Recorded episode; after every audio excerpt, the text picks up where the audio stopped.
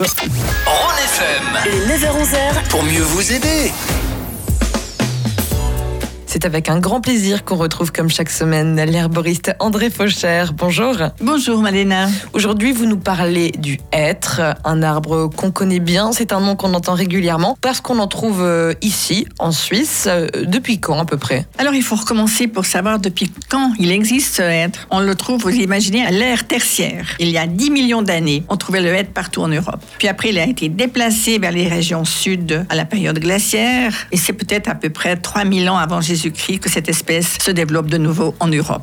Et à quoi ressemble-t-il euh, ce hêtre Oh, c'est un grand arbre qui pousse à l'étage montagnard. Il est majestueux, son tronc est en général très droit avec une écorce gris clair. Les rameaux se terminent par des bourgeons en fuseau étroit d'un brun rougeâtre. Et ce sont les feuilles vertes claires ovales qui nous intéressent. Les fleurs mâles forment des chatons, mais les femelles sont réunies par deux et elles sont dans le fond cachées dans une petite euh, poche, on pourrait l'appeler comme ça, hérissée de pointes qui s'ouvre en quatre. Et on l'appelle aussi le faillard. Une fois écorcées, les faines, qui sont des petites graines, sont délicieuses. On peut les manger crues, en petite quantité quand même. Pas avoir Quand mal au ventre. pas, euh, des bols, hein, mais grillées pour l'apéro, bouillies et réduites en purée comme le pratiquaient les Amérindiens, elles offrent une large palette de recettes qui sont excellentes. Les faines représentaient jadis une source importante pour les habitants des montagnes. On en consommait telles quelles ou légèrement grillées. Surtout, on en extrayait une huile grasse utilisée couramment en cuisine jusqu'au début du XXe siècle. Torréfiées, les faines servent également de succédanées de café. Et moi, je me souviens, quand j'étais enfant, on allait récolter les faines dans la montagne, dans la forêt. Donc on le comprend, ces faines sont délicieuses, mais on imagine qu'elles ont aussi euh, pas mal de vertus. Oui, on utilisait son écorce à l'époque de ce bel arbre,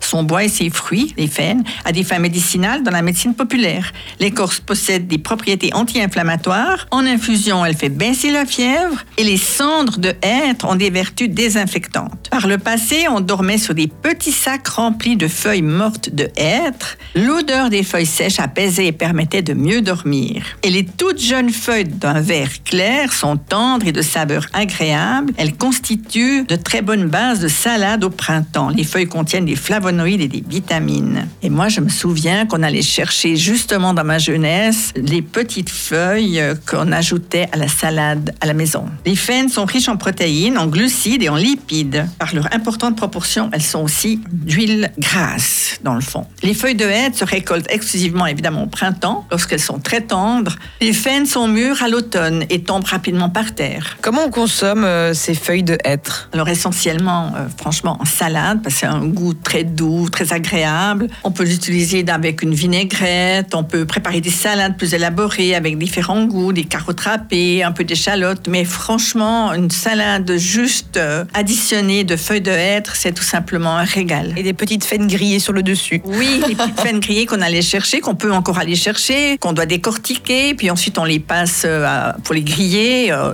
C'est vraiment formidable. Bon bah ça donne envie en tout cas. Merci beaucoup André Faucher. À bientôt. À bientôt. Merci Malena.